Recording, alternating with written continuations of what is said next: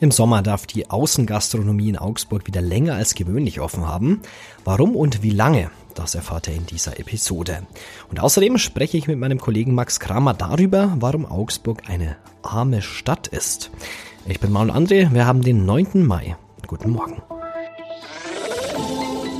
Nachrichtenwecker, der News-Podcast der Augsburger Allgemeinen.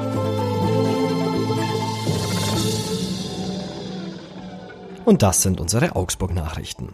Seit Montag zahlen Autofahrer bei Verstößen in der autofreien Maxstraße.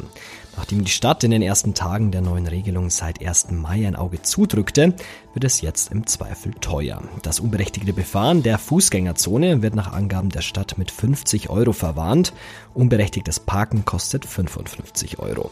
Wer die Fußgängerzone fahren darf, etwa Hotelgäste, muss immer Schrittgeschwindigkeit einhalten. Das Bußgeld bei Geschwindigkeitsübertretungen ist gestaffelt und beginnt bei 30 Euro für Verstöße bis 10 Kilometer pro Stunde. Massivere Verstöße können auch zu Punkten im Fahreignungsregister oder auch Fahrverboten führen. Der Lieferverkehr ist zu bestimmten Zeiten zulässig. Anlieger können zudem eine Ausnahmegenehmigung bei der Stadt beantragen. Die Stadt wird die Außenbewirtungszeiten in der Augsburger Innenstadt auch in diesem Sommer ausweiten. Der Nacht auf Freitag, Samstag und Sonntag sowie vor Feiertagen soll es in Teilen der Innenstadt möglich sein, bis 1 Uhr Sitzplätze im Freien zu betreiben. Das gilt für die Sommermonate von Anfang Juni bis Ende August. Der Wirtschaftsausschuss des Stadtrats stimmte dem Vorschlag einstimmig zu. Allerdings werde es immer einen Einzelantrag brauchen, um die Interessen von Anwohnern zu schützen, so Wirtschaftsreferent Wolfgang Hübschle. Eine langfristige Fortsetzung sei nur möglich, wenn die Belange der Anwohner berücksichtigt werden, so die Stadt. In einer Bewertung vergangenes Jahr hatte die Stadt noch festgestellt, dass eine dauerhafte Ausdehnung der Zeiten rechtlich problematisch sein könnte, stellte aber auch fest, dass die Lärmrichtwerte durch die Gastronomie größtenteils eingehalten wurden. Im vergangenen Jahr gab es sechs Beschwerden von Anwohnenden wegen der 1-Uhr-Regelung. Und die Stadt ist bei ihren Überlegungen, ob das Parken auf dem Plärrer-Gelände künftig kostenpflichtig sein soll, einen Schritt weiter.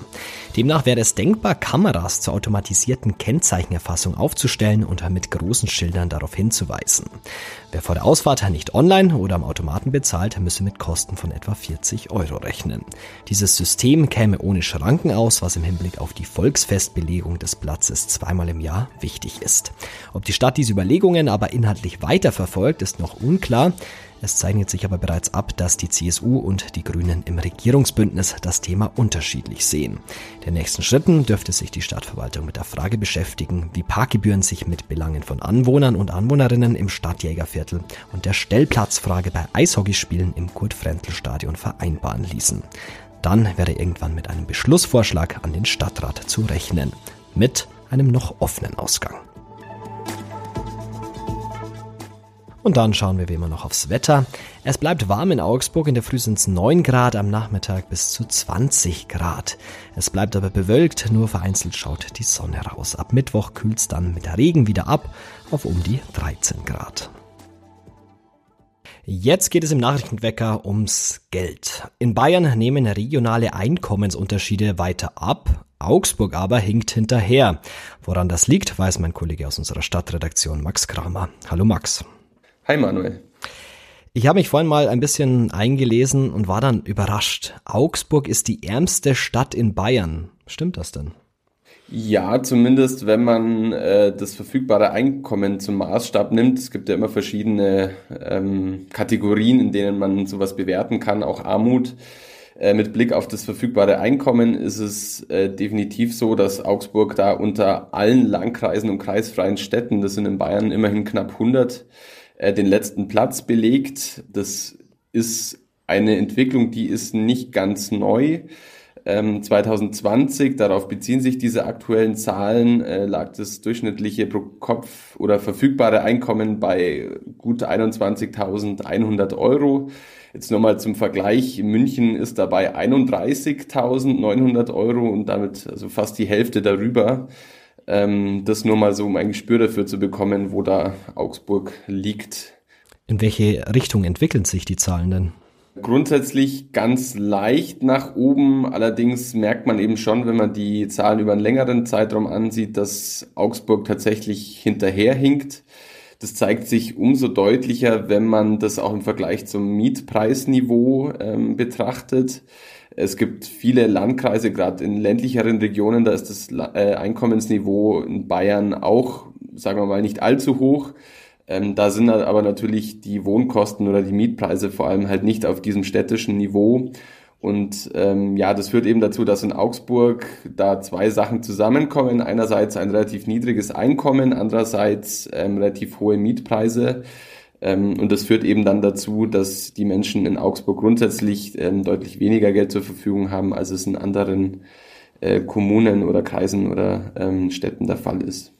Ich habe gelesen, oder du schreibst in einem Text auch, dass Augsburg einen Standortnachteil hat. Warum ist denn Augsburg vom Standort benachteiligt? Ja, das ist jetzt etwas plakativ formuliert, weil grundsätzlich natürlich äh, Augsburg trotzdem eine äh, sehr schöne und sehr lebenswerte Stadt ist. Mit Blick auf das Einkommen, Standort, Nachteil insofern, äh, als die Stadt natürlich sehr nah an München liegt. Wir haben da auch mit den Studienautoren und Autorinnen gesprochen.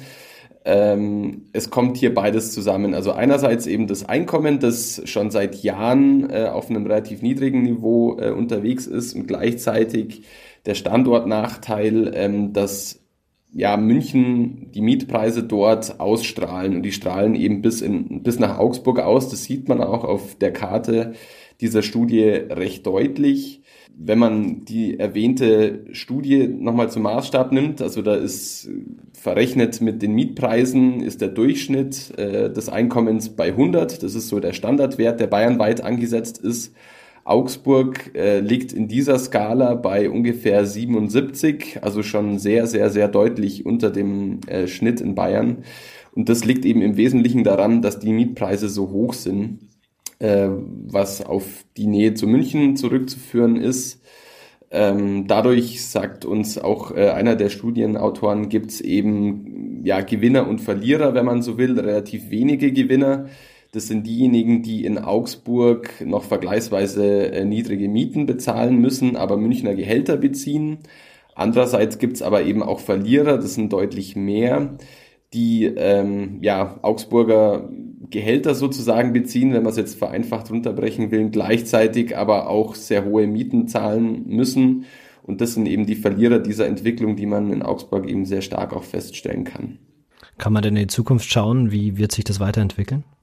Es gibt durchaus auch äh, Grund zur Hoffnung. Also das sind natürlich alles historische Entwicklungen. Das muss man dazu auch sagen. Gerade beim Einkommen, das spielt ganz viel eine Rolle. Das ist einerseits, ähm, dass Augsburg halt sehr lang eine Arbeiterstadt war, in ganz klassischen Sinn. Da gibt's auch Statistiken und Erhebungen, die darauf hindeuten, dass Augsburg eben im Strukturwandel hin zu mehr Dienstleistungen äh, etwas hinterherhinkt im Vergleich zu anderen Städten. Es gibt aber auch andere Faktoren äh, wie ähm, Anteil Migrationshintergrund, der eben sehr häufig auch mit etwas niedrigerem Einkommen einhergeht.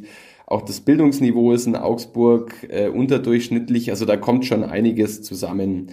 Das bedeutet aber nicht, äh, Gott sei Dank, dass es ewig so bleiben muss. Das ist halt ein sehr langer Prozess, der nicht von heute auf morgen verändert werden kann. Mit Blick auf die Zukunft ist es so, dass es da durchaus anders zur Hoffnung gibt. Ähm, man hat hier sehr stark am Standort investiert in Bereiche wie künstliche Intelligenz momentan. Da ist die Uni äh, hier sehr weit vorne. Es gibt den Innovationspark, es gibt das Uniklinikum, das sehr stark wächst und auch ähm, mit Blick auf die Fakultät viele junge Leute anziehen wird in den kommenden Jahren.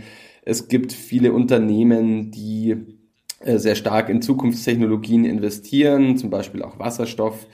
Ähm, also es gibt durchaus äh, Entwicklungen, die sich zwar jetzt momentan noch nicht so in den Statistiken zeigen, die aber mit Blick auf die Zukunft durchaus Hoffnung machen, dass sich an diesem Image, das Augsburg sich da im Laufe der vergangenen Jahrzehnte angeeignet hat, äh, durchaus was ändern wird.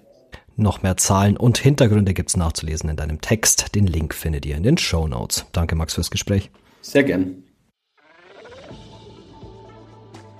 Und auch das ist heute noch wichtig. Die Organisation für wirtschaftliche Zusammenarbeit und Entwicklung, OECD, ruft Deutschland zu mehr Tempo beim Klimaschutz auf. Das geht aus den Prüfberichten der OECD für die deutsche Wirtschafts- und Umweltpolitik hervor. Deutschland war in der Vergangenheit beim Klimaschutz zu langsam und müsse diesen Rückstand jetzt entschlossen aufholen, sagte Wirtschaftsminister Robert Habeck in Berlin. Und der russische Präsident Wladimir Putin nimmt auf dem Roten Platz in Moskau heute die traditionelle Parade zum Sieg über Hitler-Deutschland ab. Traditionell marschieren mehr als 10.000 Soldaten auf, Panzer und Raketen rollen durch das Zentrum der russischen Hauptstadt. Putin wollte zu diesem Tag nennenswerte Erfolge im Krieg gegen die Ukraine verkünden. Und zum Ende dieser Folge habe ich noch die beliebtesten Babynamen aus dem vergangenen Jahr für euch. Manuel war mal wieder nicht dabei in den Top 10, aber Emilia und Noah, das waren die beliebtesten Babynamen in Deutschland. Wie bereits in den beiden Vorjahren landeten sie auf der Liste der häufigsten Erstnamen auf Platz 1, wie die Gesellschaft für deutsche Sprache am Montag in Wiesbaden mitteilte. Die ganze Liste, die ganze Top 10 gibt's im Artikel in den Show Notes. Das war's dann auch schon wieder für heute mit dem Nachrichtenwecker. Danke fürs Zuhören und danke an Max Kramer für das Gespräch. Ich bin mal André und ich sage Augsburg. Nachrichtenwecker ist ein Podcast der Augsburger Allgemeinen. Alles, was in Augsburg wichtig ist, findet ihr auch in den Show Notes und auf augsburger-allgemeine.de.